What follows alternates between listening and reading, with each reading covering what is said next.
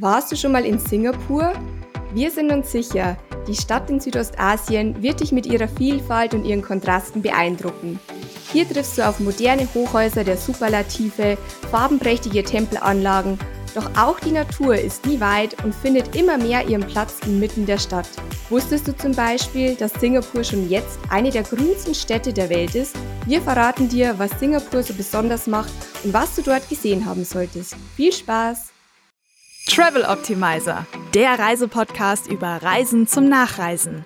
Entdecke mit Nina und Tom neue Reiseziele vor der eigenen Haustüre und am anderen Ende der Welt. Nachreisen ausdrücklich erlaubt. Servus zu einer neuen Podcast-Folge über Singapur. Ich war zwar vor einigen Jahren schon mal in Singapur, aber leider nur für einen kurzen Stopover und weil Singapur seit kurzem die Grenzen für deutsche Touristen wieder geöffnet hat, wollten wir uns die sogenannte Löwenstadt etwas genauer ansehen und haben uns deshalb eine echte Singapur-Expertin eingeladen, nämlich Michaela Menzel. Sie arbeitet seit 23 Jahren als Marketingmanagerin beim Singapore Tourism Board, bei dem wir uns als Sponsor dieser Podcast-Folge im Vorfeld auch gleich mal bedanken wollen. Hi Michaela, schön, dass du dir Zeit nimmst. Natürlich immer gerne. Ich freue mich, dass ich hier bin. Wie oft warst du denn selbst schon in Singapur? Also ich rechne mittlerweile äh, eigentlich meine Zugehörigkeit mal zwei, dann kommt das in etwa hin, also so an die 50 Mal. wow, das ist eine Menge. Also wie gesagt, die Michaela ist eine echte Singapur-Expertin. Und jetzt gleich nochmal vorab die wichtigste Info. Es ist ja jetzt wieder erlaubt, nach Singapur zu reisen unter bestimmten Bedingungen. Mehr Infos zur Einreise und den aktuellen Corona-Regeln findest du immer auf der Seite des Auswärtigen Amtes, auf der offiziellen Singapur Tourismus-Website und auch auf unserem Blog. Die Links dazu findest du in den Show Notes. Also da wollen wir jetzt gar nicht näher drauf eingehen, ähm, sondern jetzt mal ein kurzer Überblick, was erwartet dich in den nächsten 30 Minuten.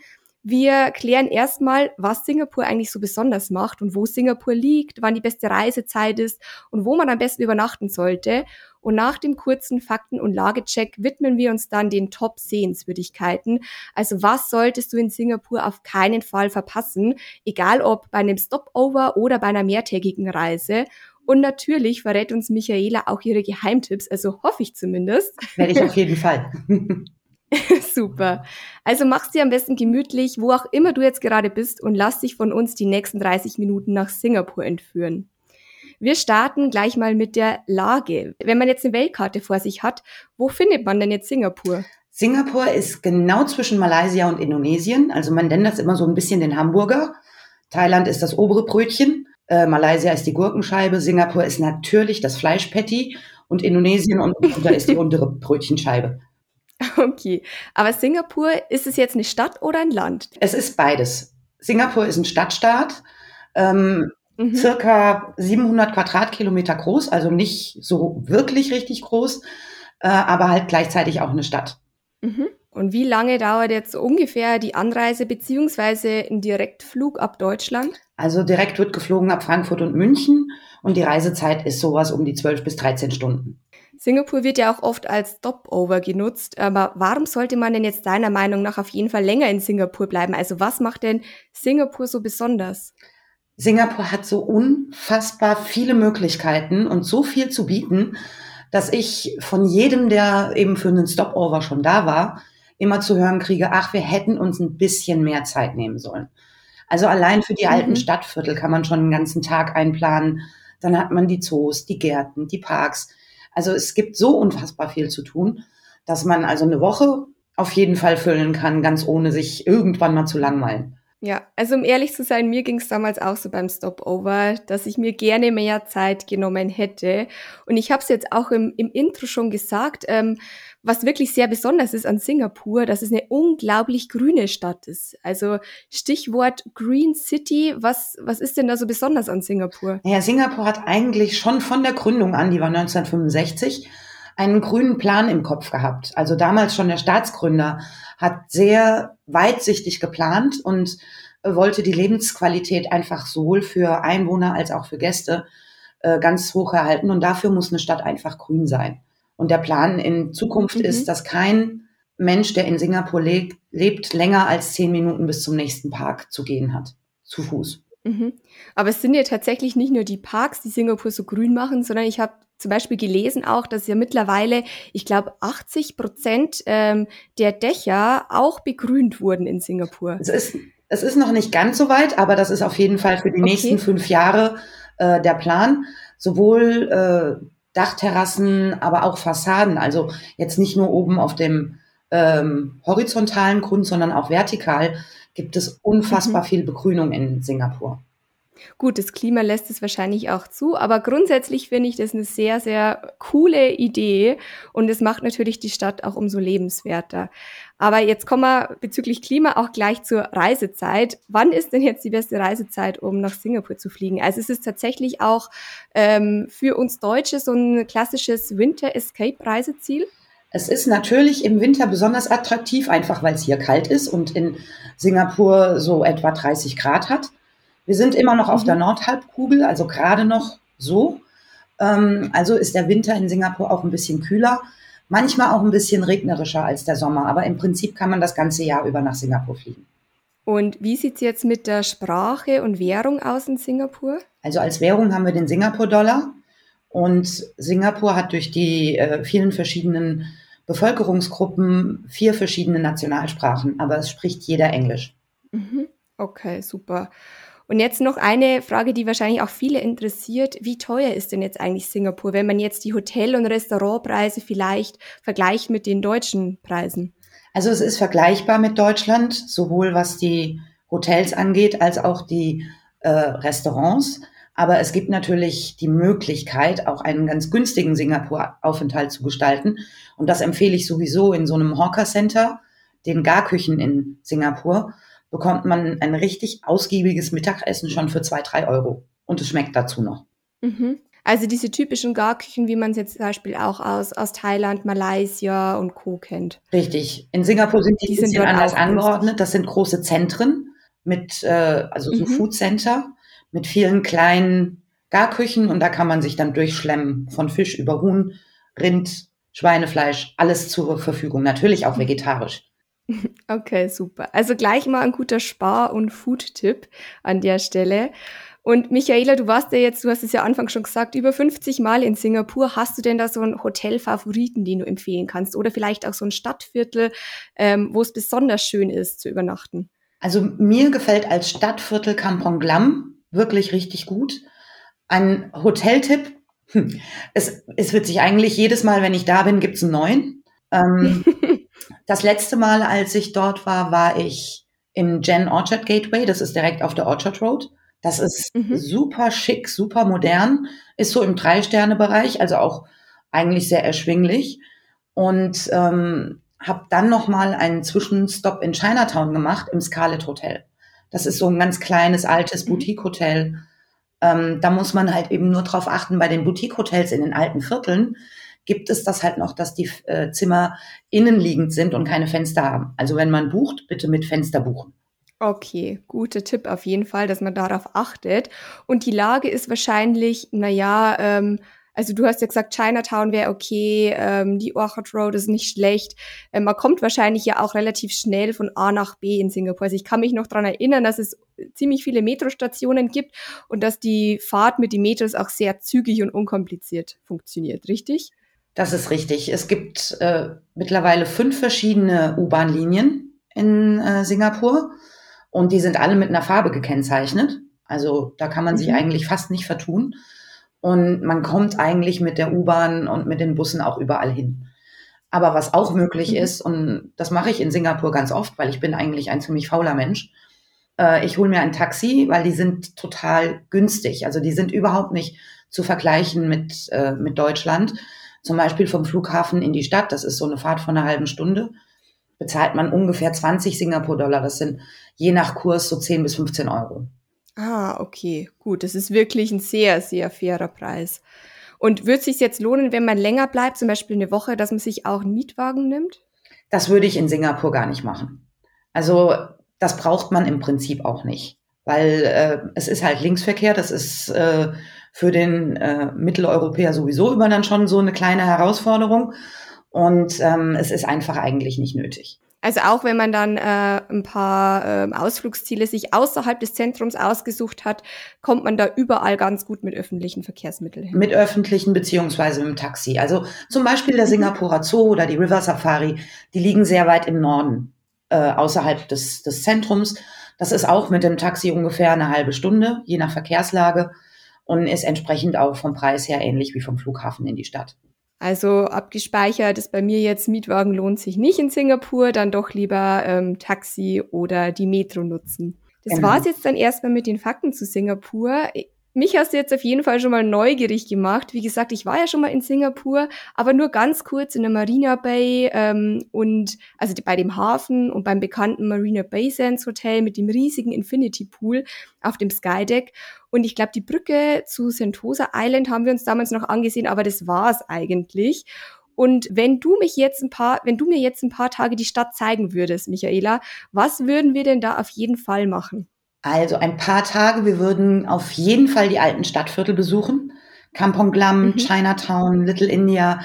Die wirken in dieser riesen Glitzerfassade äh, wie so kleine Enklaven äh, aus Anfang des 20. Jahrhunderts mit den kleinen Shophouses. Es gibt natürlich sowohl in äh, Little India als auch in Chinatown gibt es entsprechend auch Museen wo man sich das so ein bisschen anschauen kann, wie die Einwanderer aus Indien oder aus China oder auch aus Arabien kamen und wie sich das Leben dann über die Jahrhunderte so ein bisschen gestaltet hat. Als nächstes würde ich auf jeden Fall einen Ausflug nach Sentosa empfehlen. Da kann man auch ruhig einen Tag für einplanen. Man möchte sich ja auch nicht äh, stressen und vielleicht auch mal einen Tag am, am Strand genießen. Wer dann immer noch Action braucht, der kann Bungee mhm. jumpen mhm. oder mit dem Megasip über den Dschungel und den Strand düsen. Äh, wer Interesse an Aquarien hat, der kann ins Southeast Asian Aquarium gehen mit, mit riesig großen Becken. Also da sind sogar äh, Walhaie und ähm, größere Fische zu bewundern äh, und zu Hause. Mhm. Oder ähm, auf jeden Fall würde ich die Gardens by the Bay besuchen, mhm. den Flower Dome und den Misty Mountain und natürlich abends die Light Show an den Super Trees. Mhm. Die ist einfach die kann man auch jeden Abend wieder besuchen, weil die einfach super schön ist. Was genau, also wie kann man sich jetzt den Gardens by the Bay vorstellen? Das ist ja wie ein riesiger Stadtpark, aber jetzt nicht wie ein gewöhnlicher Stadtpark, oder?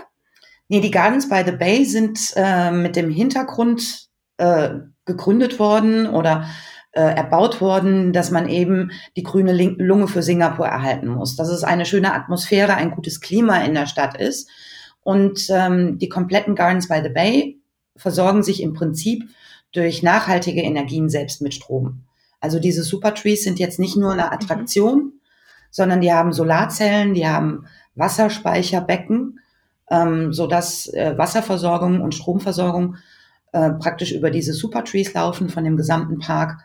Der Eintritt ist frei, also man kann sich äh, da frei bewegen. Bis zu den Supertrees kommt man also auch ganz ohne irgendwelche Investitionen.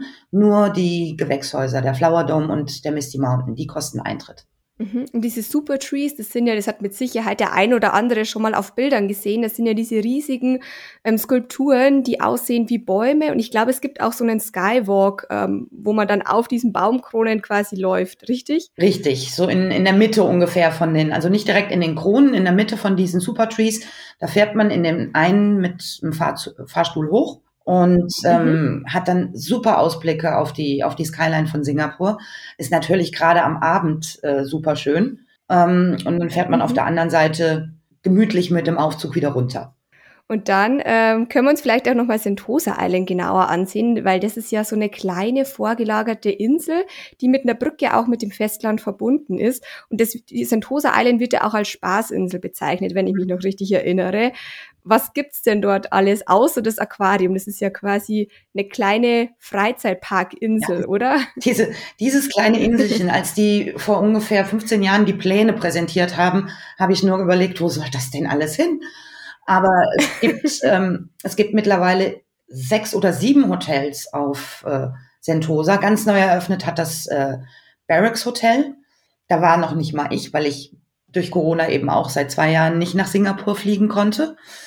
Mhm. Es gibt das W Hotel, es gibt die Resource World. Die Resource World ist wahrscheinlich das, was äh, so prägnant ist für, für Sentosa und ihr den äh, Titel Spaßinsel äh, eingebracht hat, weil da gibt es die Universal Studios, da gibt es das Hard Rock Hotel, da gibt es das Maritime Museum, äh, auch die äh, Southeast Asian Aquarium äh, ist dort angesiedelt.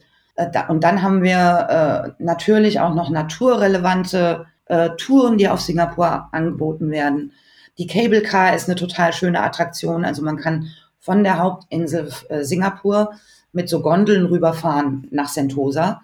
Und auch auf Sentosa selbst gibt's jetzt nochmal eine Erweiterung mhm. von dieser Strecke. Also das ist dann auch nochmal ein richtig, richtig schönes Ding. Man kann sich das richtig toll angucken, dann mal von oben aus der Vogelperspektive. Mhm. Also egal, ob jetzt Universal Studios, Madame Tussauds, Zipline, äh, Cable Car fahren, ähm, also den Freizeitaktivitäten sind da wirklich keine Grenzen gesetzt. Und man kann da wahrscheinlich auch, wenn es jetzt mal einen Tag regnet in Singapur, äh, ganz gut die Zeit äh, nutzen und sich ähm, ja zum Beispiel das Aquarium von innen ansehen oder die Universal Studios. Ja, oder man kann, es gibt tolle Beachclubs auf, auf Sentosa, zum Beispiel den Tanjong mhm. Beach Club oder den Ola Ola Beach Club. Und da kann man mhm. sich dann eben entsprechend liegen und Sonnenschirme buchen und kann dann auch einfach mal einen Tag am Strand verbringen. Sehr cool. Und natürlich auch feiern. Auf jeden Fall, ja. Also Tanjong Beach Club hat am Wochenende bis um drei oder um vier offen. Und mhm. ähm, da passiert dann auch schon mal so die ein oder andere Strandparty, ja. Aber bezüglich Feiern beziehungsweise Bar fällt mir jetzt gerade ein, dass es hier wirklich eine Bar gibt oder auch ein Aussichtsdeck, was wirklich sehr, sehr bekannt ist, auch in Singapur, und zwar das Marina Bay Sands Hotel beziehungsweise die Bar oder die Aussichtsplattform oben auf dem Skydeck. Also ich kann mich noch erinnern, dass wir damals in diese Bar hochgefahren sind ähm, und uns da einen Cocktail geleistet haben. Mehr konnten wir uns mhm. damals als Studenten und wollten wir uns auch nicht leisten. Aber der Ausblick oben ähm, von diesem von dieser Skybar ist wirklich gigantisch. Also vielleicht ja, kannst du ein bisschen was erzählen, was dieses Hotel so besonders macht. Das Marina Bay Sands ist das größte äh, Hotel momentan in Singapur mit ungefähr 2500 mhm. Zimmern. Aber ihr habt das schon ganz richtig gemacht, in die Bar und nicht auf die Aussichtsplattform äh, zu gehen, weil die mhm. Aussichtsplattform mhm. kostet Eintritt und der Eintritt ist genauso kostenspielig wie äh, ein Cocktail im, im Celavi. Und im Celavi hat man dann eben mhm. einfach äh, den Cocktail, die Aussicht und auf der Aussichtsplattform fehlt einfach ein bisschen der Cocktail am Ende. Äh, dann gibt's oben natürlich diesen Infinite. Dafür kostet die Cocktailbar aber Eintritt, richtig? Ja, aber der ist dieser eine Cocktail also, schon mit drin im Eintritt. Aha. Also das ist praktisch okay. wie hier, wenn man, wenn man in einen Club oder, oder eine Disco geht, dann ähm, bezahlt man zwar Eintritt, aber ein Getränk ist mit enthalten. Mhm, stimmt, sowas, genau. Ja. Okay, also das ist auf jeden Fall auch nochmal so ein Geheimtipp jetzt von dir. Ähm, wenn man ähm, die Aussicht von Marina Basins genießen möchte, dann auf jeden Fall in die Sky Bar und lieber Eintritt bezahlen und sich dafür einen Cocktail gönnen, anstatt auf das Observation Deck. Richtig, genau, weil der mhm. Eintritt für das Observation Deck ist fast gleich. Und kann man sich denn jetzt eigentlich als Normalsterblicher auch eine Nacht in diesem Hotel leisten? Weil ich glaube, nur wenn man in dem Hotel übernachtet, kann man auch den Pool nutzen, oder? Das stimmt, das ist richtig. Es gab ganz am Anfang, als das Marina Bay Sands eröffnet hat, gab es mal eine Zeit, da haben sie den Pool praktisch öffentlich zugänglich gemacht und man konnte sich dafür ein Ticket kaufen. Dann wurde das mhm. allerdings da oben so voll, dass die nach zwei Monaten gesagt haben, sorry, das äh, können wir nicht mehr machen. Dann haben ja unsere Hotelgäste gar nichts mehr von dem Pool. Und deswegen haben sie dann eben gesagt, man muss wirklich im Marina Bay Sands übernachten, um den Pool nutzen zu können. Aber innerhalb von Reiseveranstalterangeboten ist das auch überhaupt kein Problem. Das ist äh, im Fünf-Sterne-Bereich, klar, es ist nicht ganz günstig, aber es ist auf jeden Fall erschwinglich. Und wenn man ein bisschen länger in Singapur bleibt, kann man das Hotel ja auch zwischendrin wechseln. Genau, das stimmt, das stimmt. Also wenn man mal eine besondere Nacht erleben möchte und ein besonderes Erlebnis, dann sollte man sich das Ganze auch gönnen. Auf jeden Fall. Ist absolut empfehlenswert. Also bei meiner nächsten Singapur-Reise versuche ich da Tom zu überzeugen. Her für eine Nacht das Marina Bay Sands und dann vielleicht nochmal das Scarlett in Chinatown als Kontrastprogramm. Mhm. Mhm. okay, super. Du hast ja vorher auch schon gesagt, man soll sich auf jeden Fall die verschiedenen ähm, Stadtviertel ansehen, wie zum Beispiel jetzt die Chinatown. Kann man da einfach durchlaufen oder würdest du empfehlen, dass man da eine Führung bucht oder ja, eine, eine Stadttour, damit man einfach noch mehr Geschichte auch erfährt und und die, die schönen Ecken von Chinatown da, dann auch entdecken kann. Also natürlich kann man alleine durch die alten Stadtviertel äh, schluppen und, und sich das alles anschauen und auf sich wirken lassen. Aber es werden in Singapur momentan so schöne Touren angeboten, ähnlich wie, wie das hier in, in den größeren Städten auch ist. So Walking-Tours, die irgendwie so ein bestimmtes Thema dann auch behandeln. Wir haben zum Beispiel eine Tour, die heißt Copy and Cha. Copy ist eigentlich der Ausdruck für Kaffee, also Coffee, und Cha ist der Tee. Mhm. Und ähm, die führt so ein bisschen durch die alten Viertel und ähm, behandelt so ein bisschen die Kaffee- und Teekultur und wie sich das in Singapur entwickelt hat. Oder wir haben eine andere Tour, die nennt sich mhm. Vanishing Craftsmen, ähm, die sich so ein bisschen auf das Handwerk äh, der Einwanderer bezieht, die so nach und nach verschwinden. Aber es gibt halt zum Glück immer noch jüngere Menschen, die das aufrechterhalten und das Erbe äh, weitertragen möchten. Und solche Touren sind dann natürlich absolut äh, empfehlenswert. Die kann man dann am besten direkt vor Ort buchen. Ähm, sich einfach vom Concierge im Hotel, die sind immer mhm. super, super lieb und nett, ähm, beraten lassen und, und sich das entsprechend buchen lassen. Ja, ich finde auch immer bei so einer Stadttour nimmt man doch immer mehr mit, als wenn man einfach selber dann durchläuft. Das stimmt. Genau, wir können da auch gerne nochmal im Blogartikel welche verlinken, falls es euch interessiert. Schaut da gerne mal vorbei. Ähm, dort haben wir auch euch alle Tipps und Sehenswürdigkeiten nochmal aufgelistet. Unter www.traveloptimizer.de findet ihr den Blogartikel. Ich verlinke es euch natürlich aber auch gerne in den Show Notes. Jetzt haben wir ja ganz viel über Sehenswürdigkeiten im Stadtzentrum gesprochen, aber wenn man jetzt länger in Singapur ist, möchte man vielleicht, oder vielleicht auch das zweite Mal schon in Singapur ist, möchte man vielleicht auch mal noch die Umgebung erkunden. Hast du denn da noch ähm, Tipps für coole Ausflugsziele? Also da sind wir jetzt so ein bisschen im äh, grünen Bereich angekommen. Naturreservate gibt's in Singapur ganz tolle. Wir haben das Bukitima Naturreservat. Ähm, das steht auch unter Naturschutz das Sungai Buloh mhm. Naturreservat, wo immer die Zugvögel überwintern, äh, das McRitchie, wo es äh, so Hängebrücken in den Baumwipfeln gibt und da ist man praktisch mitten im Dschungel. Äh, das Bukitima Naturreservat, mhm. so klein es auch ist, hat mehr Pflanzenarten als der ganze nordamerikanische Kontinent. Also so vom Größenverhältnis muss man sich das wow. einfach mal ein bisschen auf der Zunge zergehen lassen, äh, was natürlich auch dem tropischen Klima geschuldet ist. Und das Schöne ist einfach, wenn man im Stadtzentrum ist, braucht man ungefähr 10 bis 15 Minuten, bis man in einem von den Naturreservaten angekommen ist. Und dann hat man so richtig das grüne Singapur mhm. und, und Stille, es schreien mal Vögel, es schreien mal Affen. Ähm, also so eine ganz andere Seite, die man vielleicht nicht unbedingt mhm. von einem Stadtstaat erwarten würde. Also auf jeden Fall bei diesem Städtetrip auch die Wanderschuhe einpacken, damit man eben auch mal einen Tag rausfahren kann in die Natur und ähm, die Naturreservate erleben kann. Also ich nehme an, man wandert dort, oder? Hauptsächlich ja. Und äh, natürlich diese, diese Brücke im McRitchie-Reservat, die ist natürlich so ein Highlight, weil man wirklich in schwindelerregender Höhe so richtig durch die Baumwipfel durchmarschiert. Und ähm, mhm. ja, natürlich ist es eher so ein Wanderding. Die Singapurer selbst nutzen es zum Joggen, wo ich dann bei 30 Grad 12 Uhr mittags immer denke, nicht mein Sport. ich glaube, so viel Wasser könnte ich gar nicht mitschleppen. ja, das wäre dann das richtige Training, noch irgendwie 10 Kilo Wasser um die Hüften geschnallt. Ja.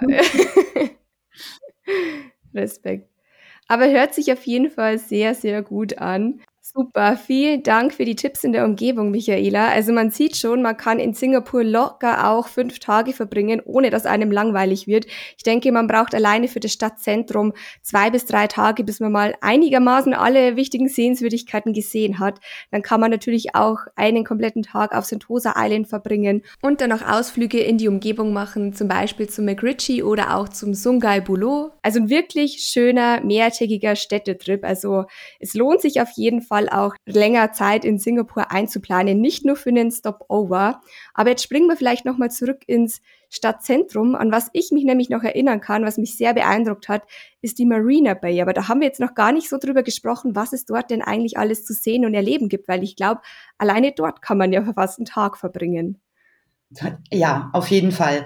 Also um die Marina Bay rum, eine Attraktion ist ja auf jeden Fall schon mal, dass das die Formel 1 Strecke ist äh, von Singapur, mhm. die ja auch durch, mitten durch die Stadt geht. Und mitten in der Formel 1 Strecke steht zum Beispiel zu dieser Zeit der Singapur Flyer. Das ist das äh, Riesenrad in Singapur.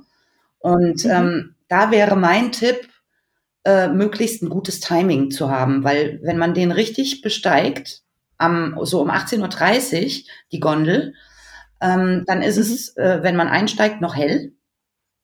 Und während man, das dauert so eine halbe Stunde, so eine Umrundung, und die Sonne geht eben unter, während man ähm, im, im Flyer ist und man hat praktisch so jedes Tageslicht für sein für seine Fotos äh, und wie langsam die Skyline angeht, wie der Himmel langsam dunkler wird und das wäre dann so der, der ideale Zeitpunkt, um, um mit dem Flyer eine Runde zu drehen. Ich glaube, irgendwo habe ich gelesen, dass man sich sogar auch einen Cocktail mitnehmen kann während der Riesenradfahrt, oder? ja, es gibt solche Programme, dass man äh, High Tea kann man im Flyer einnehmen. Das ist dann natürlich eher nachmittags. Äh, ein Singapur-Sling äh, kann man bestellen und, und mit in die äh, Gondel nehmen. Und es gibt, das ist dann jetzt aber eher so im Geschäftsreisebereich wird das gebucht. Es gibt sogar äh, zwei Gondeln, die für ein komplettes Dinner ausgestattet sind. Mhm. Mhm. Ah, ein Cocktail würde mir schon reichen, um ehrlich zu sein, während man dann den Sonnenuntergang über Singapur beobachtet. Also Singapore Flyer ist so dein Geheimtipp für eine wirklich gute Aussicht über die Singapurer Skyline. Ja, für eine richtig gute Aussicht und, und vor allen Dingen das Timing, wie gesagt, ist wichtig, mhm. dass man es mhm. bei Tageslicht anfängt und äh, in der halben Stunde ist ja in Singapur so, die liegen nah am Äquator und das ist immer so ein bisschen so, als wird das äh, Licht ausgeknipst. Hell, mhm. dunkel. Bums. okay, good to know. Aber man sollte wahrscheinlich auch schon im Vorfeld dann buchen. Muss man gar nicht unbedingt. Nee, das ist, also zum Flyer kann man auch einfach äh, hingehen. Was, was immer ein ganz guter Tipp ist, ist, wenn man mit der Singapore Airlines fliegt, den Boarding Pass aufheben. Weil mit dem Boarding Pass kriegt okay. man in Singapur in vielen Attraktionen dann nochmal äh, 10 Prozent, 15 Prozent Ermäßigungen auf den eigentlichen Eintrittspreis. Und das ist zum Beispiel auch beim Flyer so. Ah, okay. Das ist ja wirklich ein sehr guter Tipp. Es gibt ja mit Sicherheit in Singapur auch solche City-Pässe. Hast du da denn einen Tipp, ob sich der lohnt und wenn ja, welcher? Weil da gibt's ja auch verschiedene. Äh, du meinst jetzt für die öffentlichen Verkehrsmittel? Für ja, und auch für die Attraktionen. Oft gibt's ja so Pakete, wenn man eben drei Tage die Stadt erkundet ähm, und man kauft den Citypass, dann bekommt man in fünf Sehenswürdigkeiten kostenlosen Eintritt oder auch nochmal Vergünstigungen. Ja, es gibt so Voucherhefte, die kann man an den mhm. äh, Singapore Tourism Board Information Centern, die sind überall in der Stadt verteilt. Auf der Orchard Road ist eins. In, in unserem Hauptbüro äh, in dem Gebäude ist eins. Äh, Raffles City, das ist im, im Bankenviertel ähm, hat zum Beispiel auch so ein Visitor Center. Da kann man sich diese Voucherhefte äh, besorgen und dann sind da ja Attraktionen drin, ähm, wo man gewisse Prozente bekommt. Da sind Restaurants, Bars, äh, Clubs mit drin, wo man dann eben zwei Cocktails für den Preis von einem kriegt und äh, lauter solche Sachen. Hast du dennoch jetzt am Ende irgendwie so zwei, drei gute Restaurant- und Bartipps für uns? Gut, also ich bin äh, ein, ein totaler Hawker-Food-Fan. Äh, ähm, mhm. Also mein, mein Favorite ist äh, Chicken Rice. Das erste, was ich in äh, Singapur gerne essen möchte, wenn ich ankomme, ist äh, eine ordentliche Portion Chicken Rice. Aber die gebratene Version, nicht die gekochte, die mag ich nicht so gerne. Mit äh, so einer ganz raffinierten mhm. Soße dabei. Ähm, die kann man natürlich in, in, in Chinatown super essen. Da gibt's eins, das heißt, ist ein bisschen kompliziert. Vielleicht schreibt ihr das nochmal in eurem Blog. Hong Kong Sojasauce Chicken Rice and Noodle mhm. äh, von dem äh, Hawker Chan. Mhm, okay. Okay, schreiben wir auf jeden Fall nochmal in den Artikel rein. Ja, der, der Name ist sehr lang und sehr zungenbrecherisch, so, so ein bisschen. Ähm, aber da sind auch immer lange Schlangen vorher. Also wenn man in Singapur essen gehen will, in so einem Hawker Center stellt man sich am besten immer dahin, wo die Schlange am längsten ist. Weil da ist hundertprozentig das Essen auch am besten. Dann habe ich als ah, okay. ein, ein, ganz toller Restaurant-Tipp ist das, äh, das Essen, das liebe ich einfach, das Candle Nut. Das Candle Nut ist ein äh, Peranakan-Restaurant. Peranakan ist so diese Mischung aus Chinesisch und Malayisch und hat sich in Singapur praktisch als mhm. eigene Volksgruppe äh, etabliert. Und äh, das Candlenut ist eben sehr, sehr typisch für diese Küche. Malcolm Lee, der, der Chefkoch da, dem das gehört, der ist ähm, in der Paranakan-Familie groß geworden und hat immer durch das Rezeptbuch von seiner Oma gestöbert. Dann hat man in Singapur irgendwie gemerkt, oh je, es geht so ein bisschen verloren, dieses Erbe. Und er hat sich dann eben dieses Rezeptbuch geschnappt und äh, hat damit das Candle Nut aufgemacht mit diesen Rezepten, die ein bisschen moderner interpretiert und hat damit auch gleich mhm. nach einem Jahr schon einen Michelin-Stern bekommen. Das wäre auch noch so ein Tipp. Oh, wow. Ja, der ist super. das Essen ist mhm. so, so lecker und das Candle Nut okay. ist einfach auch von der Atmosphäre, ist das, äh, ist das ein sehr, sehr schönes Restaurant. Okay, super. Verlinken wir auch noch mal gerne im Blogartikel, damit ihr es euch auch abspeichern könnt. Und vielleicht hat die Michaela ja noch ein paar mehr Food-Tipps, die schreiben wir euch dann auch noch mal in den Artikel zusammen. Vielen lieben Dank auf jeden Fall, Michaela, für deine ganzen Tipps. Wir sind jetzt leider schon am Ende dieser Podcast-Folge. Und ich muss sagen, mir ist jetzt richtig warm geworden, auch bei dem Gedanken, nach Singapur zu reisen. Also vielen Dank, Michaela. Wer dem Winter in Deutschland jetzt entkommen möchte und vielleicht nach einem wirklich außergewöhnlichen Reiseziel sucht, der ist in Singapur auf jeden Fall richtig. Ich finde es immer noch faszinierend, dass man in Singapur einfach eine Großstadt hat und diese Stadt aber trotzdem so grün ist und wirklich eine sehr, sehr tolle Vision auch hat. Ich hoffe, euch hat die Podcast-Folge gefallen. Wenn ja, dann freuen wir uns sehr, wenn ihr unseren Podcast abonniert und auch bei Apple Podcast bewertet. Das hilft uns auch sehr weiter. Vielen Dank an der Stelle fürs Zuhören und auch nochmal ein großes Dankeschön an dich, Michaela. Und ich hoffe, wir hören uns dann beim nächsten Mal. Tschüss. Vielen Dank. Tschüss.